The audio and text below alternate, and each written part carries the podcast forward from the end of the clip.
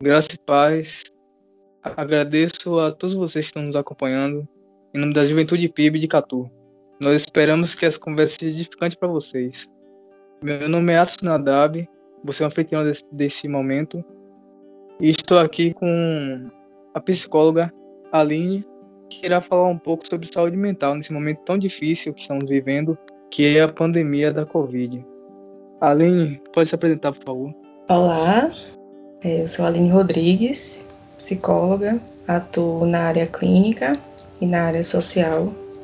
Sou formada pela Faculdade Santíssimo Sacramento em Alagoinhas e tenho uma pós-graduação em psicodrama, que é uma das abordagens da psicologia.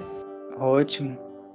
Aline, você poderia fazer uma retrospectiva de como era o momento antes da Covid-19 e nesse momento atual falar um pouquinho como a saúde mental é afetada por esse momento? Sim, na verdade, antes da pandemia, a gente tinha uma rotina um pouco organizada, né? E querendo ou não, nesse momento de pandemia, a gente teve que recomeçar. Então, algumas pessoas sentiram dificuldade de lidar com esse novo normal.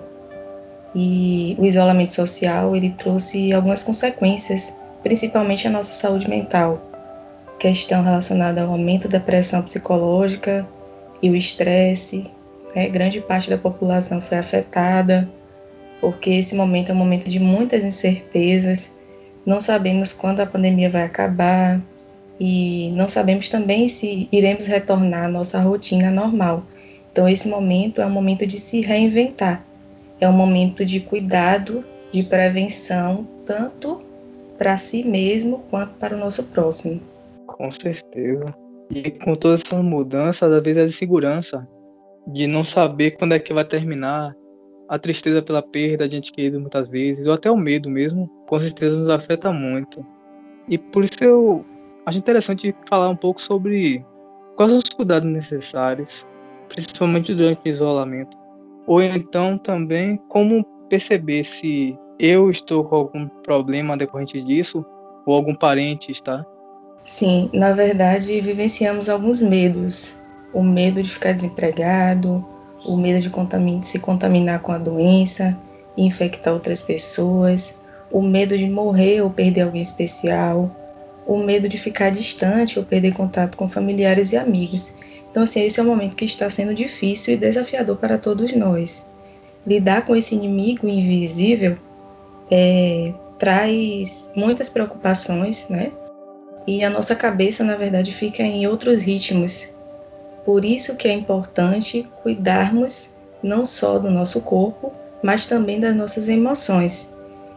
E para lidar com tudo isso ao mesmo tempo, é importante criar uma rotina que pode ajudar a conservar a mente e também manter o corpo são, manter as tarefas de casa e do trabalho é, em um ritmo de organização, criar também o hábito de conversar com os amigos e familiares, cuidar do sono, manter uma alimentação adequada e saudável. Essas recomendações podem ajudar a preservar a nossa saúde mental. A gente sabe que com esse momento de pandemia, a questão do distanciamento físico é necessário, então, assim, querendo ou não, as tecnologias foram muito utilizadas nesse momento. E o apoio social é fundamental para a nossa qualidade de vida, né? Porque, assim, não podemos estar próximos de nossos familiares e amigos, fisicamente, mas podemos estar perto através das redes sociais, por chamada de voz ou de vídeo, né? Em alguns momentos é, foram solicitados que trabalhamos, pudéssemos trabalhar em home office e qualquer atividade que demande uma saída de casa, foram adquiridos alguns cuidados. Ou seja, a gente não pode flexibilizar muito a questão dos cuidados. Eles são importantes para a nossa segurança. Então, assim, é muito importante termos cuidado com o acesso de informações também, porque isso faz com que a gente fique se sentindo inseguro, né, os meios de comunicação, internet, rádio, televisão facilitam o nosso acesso de informações e notícias sobre o Covid-19, sobre a Covid. mas devemos ter cuidado com esse excesso de informação durante a quarentena, porque esse excesso pode elevar os níveis de estresse e ansiedade. Então, é importante avaliar as notícias e tentar também filtrar essa questão dos fake news. E se a gente resolver se informar melhor, é bom acessar fontes confiáveis e oficiais, como o site da Organização Mundial de Saúde, ver também informações no Ministério da Saúde e pesquisar nas, nas redes sociais de comunicação da, das autoridades locais, porque essas informações confiáveis ajudam a minimizar o medo. Eu concordo com isso. Na verdade, a rotina mudou muito, né? É, você falou da questão de, de educação física ajudar. Eu notei que muitas pessoas começaram a fazer exercício em casa. Muitas pessoas que nunca fizeram exercício muitas vezes começaram a treinar em casa. Quando a flexibilização aconteceu, é, começaram a caminhar, muita gente começou a caminhar. Apesar de que, infelizmente, na, agora na segunda onda, a gente teve que pegar um pouco mais leve nisso, né? E a internet também tem sido um grande aliado. Eu, particularmente, sou daqueles que apoiam que a gente deve maneirar no uso da internet, das redes sociais e tal. Mas eu percebo que é realmente um grande aliado, já que a gente não pode ter contato mais tanto com os amigos pessoalmente, com pessoas próximas, as redes sociais ajudam muito. E essa questão, né, junto com o aumento do uso das redes sociais e da internet, veio também as fake news vieram com mais força.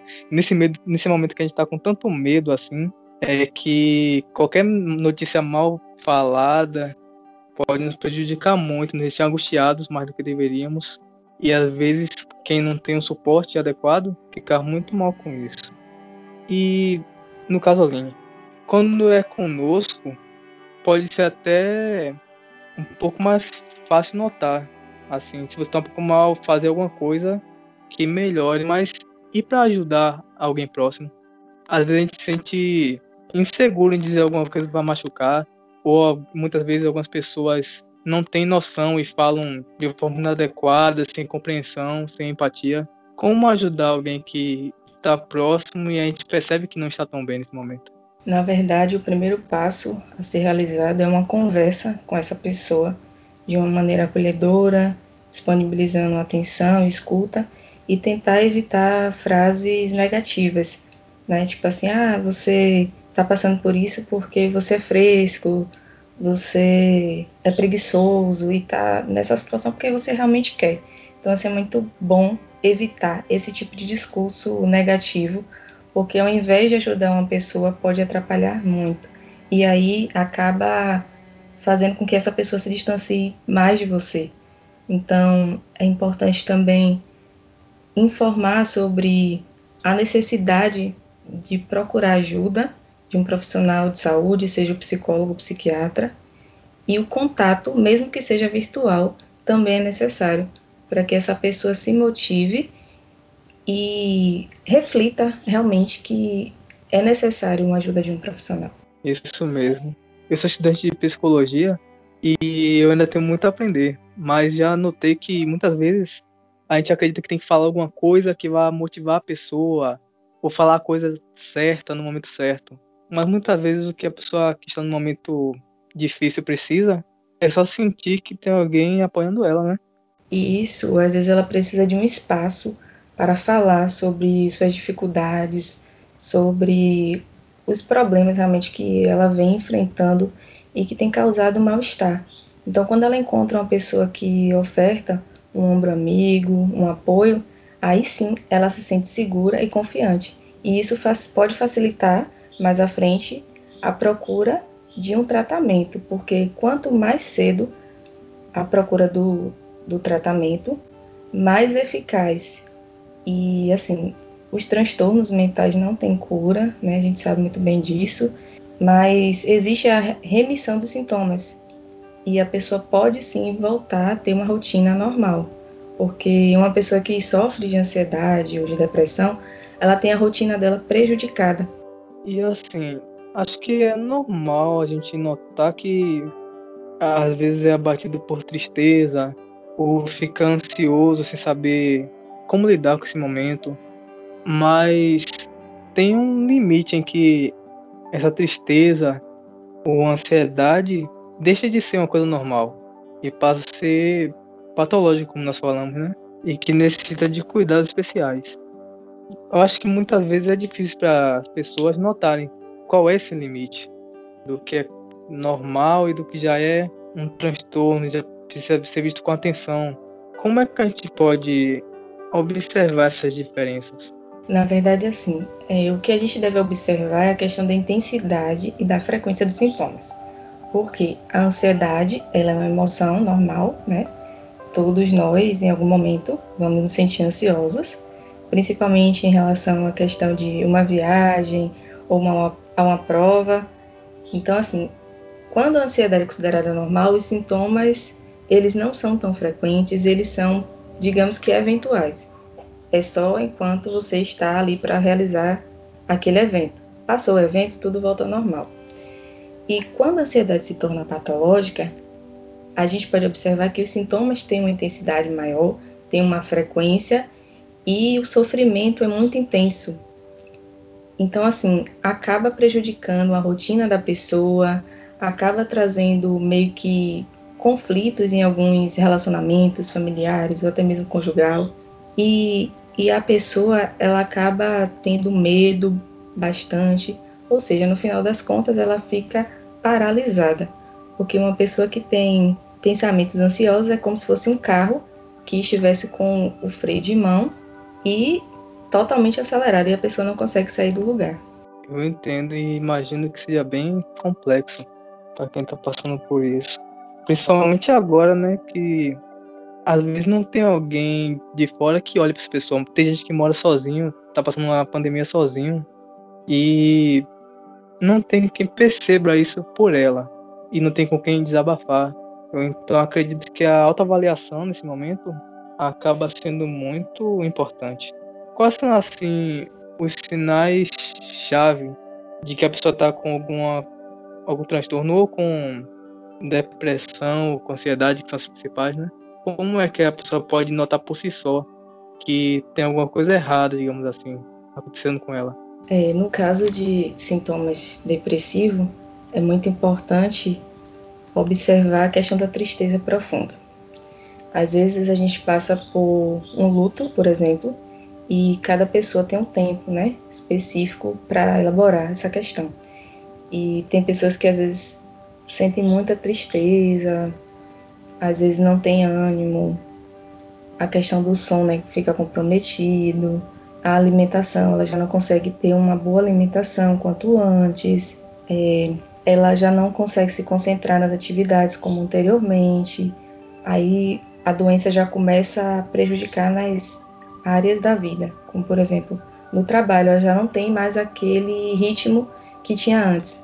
O pensamento fica lentificado, então, assim, todos esses, esses sinais são importantes para que a pessoa observe.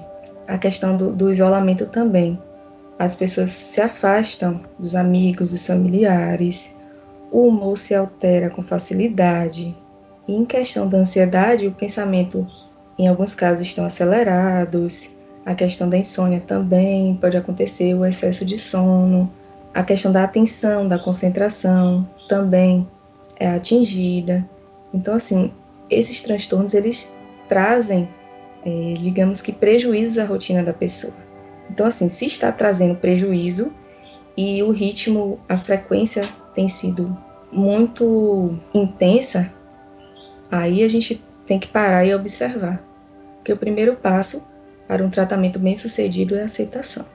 Então, assim, uma pessoa é, deve dormir entre 7 a 9 horas por noite dependendo também dos hábitos e das próprias necessidades.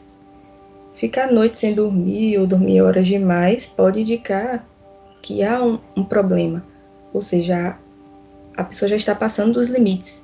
E em questão do humor, é normal a gente reagir aos acontecimentos da vida, né? Sejam eles tristes ou alegres, mas assim, a gente, a gente entende que nem tudo é simples e fácil.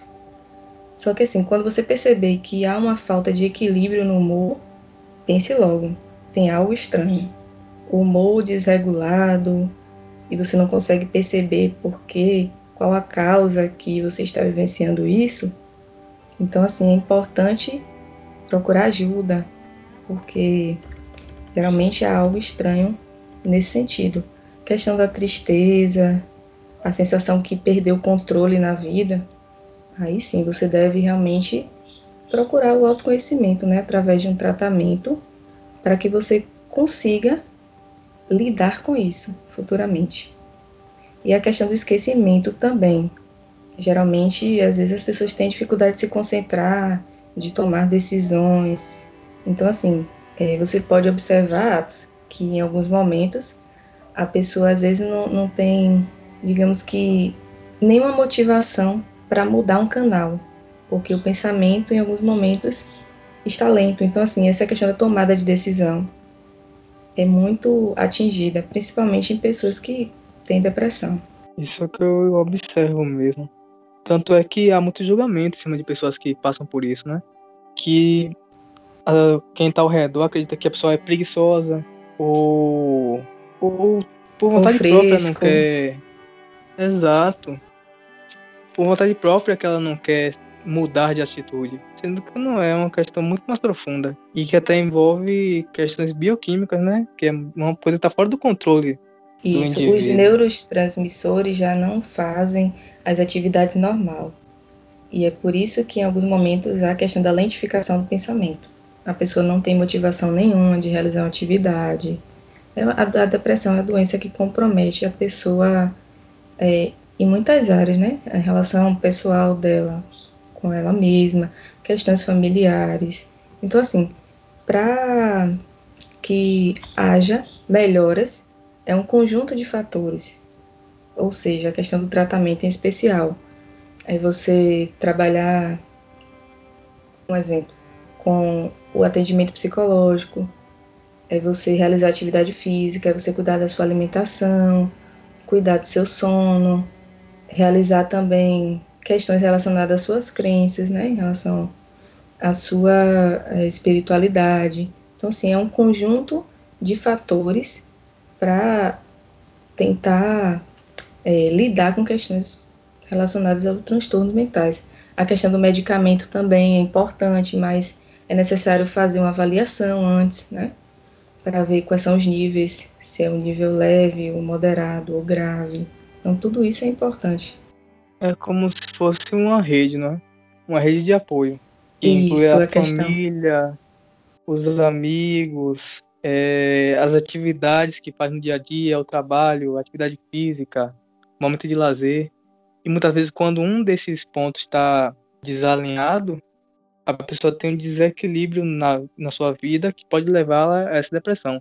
E nesse momento que estamos vivendo, com essa mudança de rotina assim inesperada, é inevitável, né, que, que pontos desse, que linhas nessa rede acabem saindo do lugar. Isso, por isso que é importante se reinventar, né? Realizar atividades que antes da pandemia você tinha interesse em fazer e não conseguiu. Então, assim, a gente tem que olhar a situação pelo lado bom e pelo lado ruim. O que é que é, esse momento de agora está querendo me ensinar? Né? O, que é que, o que é que eu estou disposta a aprender nesse momento. E aí tem pessoas que estão realmente realizando atividades físicas em casa, com acompanhamento de um educador físico. Tem outras que desenvolveram novas habilidades como cozinhar, ler um livro. Então, assim, é uma série de, de atividades que, querendo ou não, promovem qualidade de vida e bem-estar para aquela pessoa. Pois é, é uma questão de se reinventar realmente. Cada um, claro, vai se reinventar como pode, alguns mais, outros menos, mas é Isso. é buscar a forma né, de aproveitar esse momento. Mesmo Com toda certeza. a tristeza é... envolvida e toda a dificuldade. É importante respeitar o tempo, né? Porque cada um vai entender a situação na sua forma, no seu tempo, de acordo com sua história.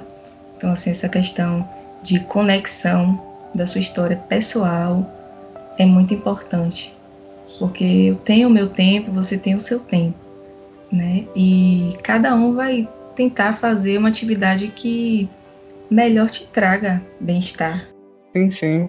E aquela questão, se a pessoa sente que não consegue se reinventar tão bem, ou que esse momento está sendo muito difícil, buscar terapia não é nenhum motivo de vergonha. Porque a gente tem muito esse preconceito, né? De que a terapia é para quem tem algum problema ou algum, alguma deficiência. E não é verdade. Todos nós podemos precisar de terapia para passar por momentos que não conseguimos lidar normalmente, ou até para se conhecer melhor e assim otimizar a vida, né? Viver de forma mais proveitosa. Sim, com certeza. Na verdade, a terapia não é para quem é fraco, é para quem é forte, né? Para quem realmente tem coragem de se autoconhecer, de falar sobre as suas dificuldades, de tentar entender por que aquilo está acontecendo, o que é que ele pode fazer para amenizar o sofrimento, né? A gente sabe que a questão do preconceito é uma pedra e isso dificulta o acesso dessas pessoas que estão em sofrimento ao psicólogo. E nós psicólogos não trabalhamos somente com demandas relacionadas à saúde mental, né? A gente trabalha com pessoas que vivenciaram luto, pessoas que não, não conseguem se posicionar, pessoas tímidas, é, adolescentes que sofreram bullying, crianças que foram é, violentadas na infância. Então, assim, as demandas que o psicólogo atende vai muito além de uma demanda de transtorno mental. Essa é apenas uma das. Antes de eu começar a fazer o curso, né, eu acreditava, eu tinha a visão que muita gente deve ter, de que o psicólogo só atuava daquela forma mais limitada, atendia questões de transtornos e tal, mas não. É bem amplo, na verdade. E pode ter um potencial de ajudar muito toda a sociedade. Me diga uma coisa, Aline. É, desde 2020 a cá, tem, você nota que aumentou o número de atendimento de pessoas que te procuram como profissional? Como é que tá essa questão, assim, da procura por um psicólogo nesse momento de isolamento e de pandemia? Sim, cresceu bastante. É, eu acredito que nesse momento as pessoas realmente reconheceram que é importante procurar um psicólogo, né? E eu acho que a pandemia ela trouxe muito isso, da gente aprender a lidar com a nossa companhia. E enquanto a gente também não consegue em alguns momentos lidar com os nossos problemas, com a nossa companhia, é importante sim buscar ajuda. Então, assim, eu acredito que esse momento facilitou um pouco para que as pessoas procurassem sim ajuda profissional. Eu acho que esse acontecimento foi um impacto assim para a gente de notar que somos frágeis, né? Às vezes a gente está ali seguindo nossa rotina de trabalho, de estudo, fazendo uma coisa atrás da outra, e quando isso acontece, a gente vê que, que a vida é, é efêmera muitas vezes, né? Então, a gente percebe que a gente precisa sim de ajuda, a gente precisa ter um plano B. Muita gente que antes não pensava em isso. E a gente tá falando de saúde mental, mas tem, também tem a saúde financeira, né? Muita gente não pensava nisso e agora está se planejando melhor. Então, a capacidade do ser humano de se reorganizar é muito grande, muito impressionante. E eu acredito que buscar ajuda psicológica é um grande auxílio nisso, né? De melhorar ainda mais nossa capacidade de nos adaptarmos a diferentes situações, mesmo as mais difíceis. Sim, verdade. E querendo ou não, a gente aprendeu muitas coisas. A pandemia ela nos trouxe muitas lições, né, de cuidar de si, de cuidar do outro, de em alguns momentos falar mais, em outros momentos se calar, em alguns momentos saber ouvir, em outros momentos somente observar. Então assim, teve um, um lado bom, querendo ou não, desse momento que a gente está vivendo. É aquela questão né, de que a gente sempre acaba tirando algo proveitoso de todas as coisas que acontecem, mesmo mais tristes, né?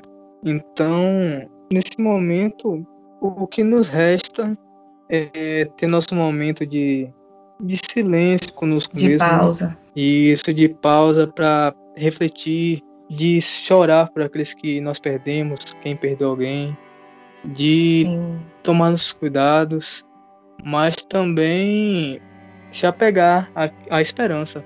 Eu acho que eu acredito que a esperança é o que nos mantém né?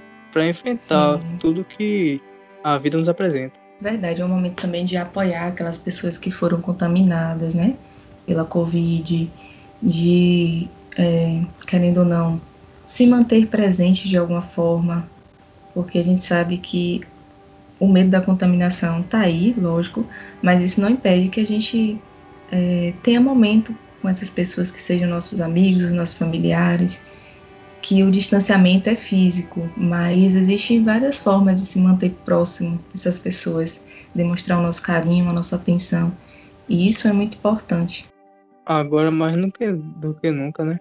Tanto na questão de ter meios para fazer isso, sem ser presencialmente, quanto na questão de ser importante estarmos em contato. E assim, Aline, é, infelizmente, muita gente não tem acesso à psicologia, a cuidar de sua saúde mental através de, um, de uma terapia.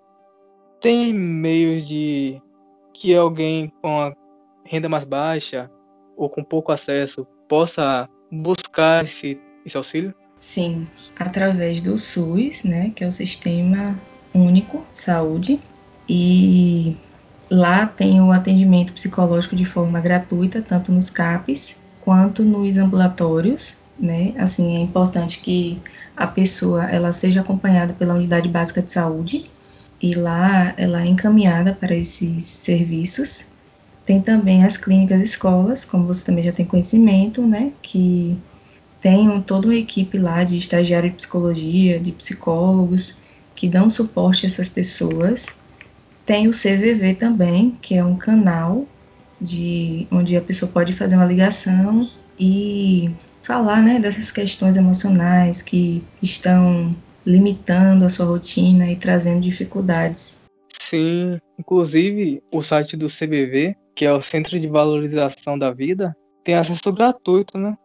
que a pessoa pode tanto falar por chat com algum atendente ou ligar 188. Mas isso, 188 que pode falar por ligação. E aí, com certeza, quem ligar vai ser atendido e vai ter um apoio, pelo menos para desabafar, né? Não é uma terapia, mas é um apoio. Sim, esse canal é justamente para as pessoas que querem, precisam conversar, tem total sigilo, como você falou, é e-mail e chat 24 horas todos os dias e reforçando as clínicas escolas, que é uma ferramenta muito boa que a gente tem aí, né? Que muita gente não conhece ou não tem acesso. Nós somos de Catu e aqui não tem nenhuma universidade com curso de psicologia. Mas aqui na cidade vizinha, Alagoinhas, possui diversas universidades que tem clínica escola, onde a pessoa pode ligar, marcar um horário e ser atendida gratuitamente. Porque isso auxilia na formação dos estudantes que estão lá. E pensando assim, quem mesmo assim não tem esse acesso também, há alguma atividade, algo assim que a pessoa possa fazer em casa ou em conjunto com quem mora com ela? É, desse momento agora de pandemia, foi muito recomendado o atendimento online, né, onde alguns psicólogos se voluntariaram para fazer atendimento gratuito, e geralmente alguns utilizam algumas plataformas como o WhatsApp, o Google Meet, o Zoom, o Arebai. Então, assim, esses, essas são as plataformas que são utilizadas para atendimento online. A diferença entre o atendimento presencial e o atendimento online é só porque realmente o presencial estamos conectados fisicamente e o online estamos conectados virtualmente, em questão da tela, né? Mas a gente encaminha algumas recomendações antes do atendimento ao paciente para que ele esteja em ambiente seguro, onde não haja interferência de ruídos, entre outras recomendações. No começo houve alguma um certo preconceito com atendimento online, eu me lembro disso, mas atualmente é uma coisa bem comum e não tem nenhuma perda não notável assim na qualidade do atendimento. Isso. Na verdade, no início as pessoas tiveram resistência, né? Porque em alguns momentos elas optavam pelo atendimento presencial. Mas eu acredito que é, isso vai muito na questão da orientação, a orientação de como funciona o atendimento, porque também é algo novo, né? Então, quando a gente orienta a pessoa, como é que funciona, né? Aí acredito que gera uma segurança maior para a aderência desse tratamento. Com certeza, acredito nisso também. Então, acredito que a mensagem foi passada, né? Que cuidar da saúde mental é muito importante, principalmente agora. E acho ótimo que atualmente a gente esteja prestando mais atenção nisso, né?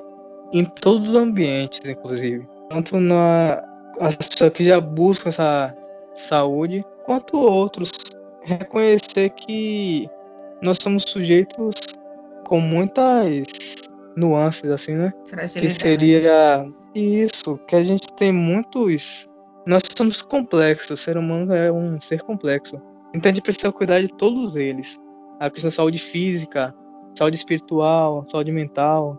E é muito interessante que essa vertente de saúde mental seja, seja sendo focada ultimamente. Infelizmente, é por uma necessidade grande, né? Por uma coisa que a gente não gostaria que estivesse acontecendo, mas infelizmente nós temos que buscar isso agora, já que é tão, estamos sendo tão pressionados por tudo, pela ansiedade, pelo medo, pela tristeza, pelas perdas. Tem alguma coisa que você acha interessante reforçar ainda? Na verdade, esse cuidado com a saúde mental, quanto mais prévio, melhor, né? E assim, é um investimento que vale a vida toda. Você não perde nada em cuidar da sua saúde mental. Essa questão do, do de praticar o autocuidado te traz mais segurança, te traz mais confiança em si mesmo, né? Saber se escutar, saber olhar situações difíceis por outras possibilidades. Então, assim, querendo ou não, é um investimento que tem um valor imensurável. Então, assim, falar sobre o que incomoda não é frescura, não é fraqueza, e sim é um sinônimo de força, é um sinônimo de que você reconhece que você é ser humano frágil e que precisa de ajuda. Reconhecer que precisa de ajuda é um passo muito importante. Muito importante mesmo. E é aquilo que é sempre bom lembrar, né? Que cada coisa tem seu lugar.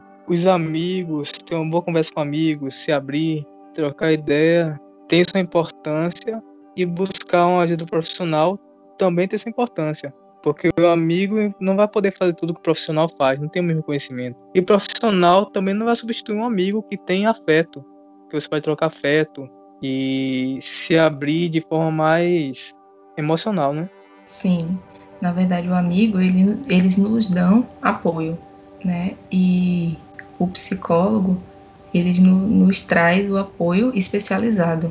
Essa é a grande diferença. Então é isso, pessoal. Se puderem, busquem auxílio profissional. Se vocês notarem que há alguém próximo a você que necessita de alguma ajuda, converse com essa pessoa de forma amigável, sem pressioná-la, indique buscar ajuda e para aqueles que não têm condições de buscar ajuda profissional, buscar melhorar ao máximo sua rotina nesse momento. Em casa, com atividade física, com hobby, buscando o seu modo de melhorar a saúde espiritual também. E se gostaram desse momento dessa conversa, compartilhe com seus amigos, tantos que você acredita que precisa de ajuda, quanto aqueles que acham que não precisa. Muitas vezes os transtornos mentais e a tristeza ou a ansiedade ou qualquer dificuldade que a pessoa passa é camuflada. Ela às vezes tem vergonha de mostrar, mas está precisando. Então compartilhe com todos, se possível. Nossa rede social no Instagram está disponível, que é a Juventude PIB Catu. Lá vai ter muitos, muitas atividades que nós estamos preparando, não só o podcast, mas também devocionais diários e outros compartilhamentos. Temos o YouTube da PIB Catu, onde transmitimos nossos cultos. Então fiquem à vontade para participar das nossas atividades. Você que é, já é membro e você que está nos conhecendo agora. Sejam muito bem-vindos. Quero agradecer também, viu, ao convite da Juventude PIB por esse momento para falar de um assunto que tem sido muito desafiador, né, nesses últimos momentos, esses últimos anos principalmente entre 2020 e agora esse ano 2021. Sabemos que a vacina está chegando aos poucos, né? Mas que a gente não deve flexibilizar muito os cuidados de segurança, porque eles são importantes para a nossa saúde física e mental também. Então, muito obrigada. Com certeza, e nós que agradecemos, Aline, pela sua participação, pelo seu tempo conversando conosco, esclarecendo pontos que muitas vezes não conhecemos, porque a psicologia está se tornando acessível agora, está sendo mais conhecida agora, a saúde mental está sendo priorizada mais ultimamente. Então, que a graça e a paz seja com todos vocês.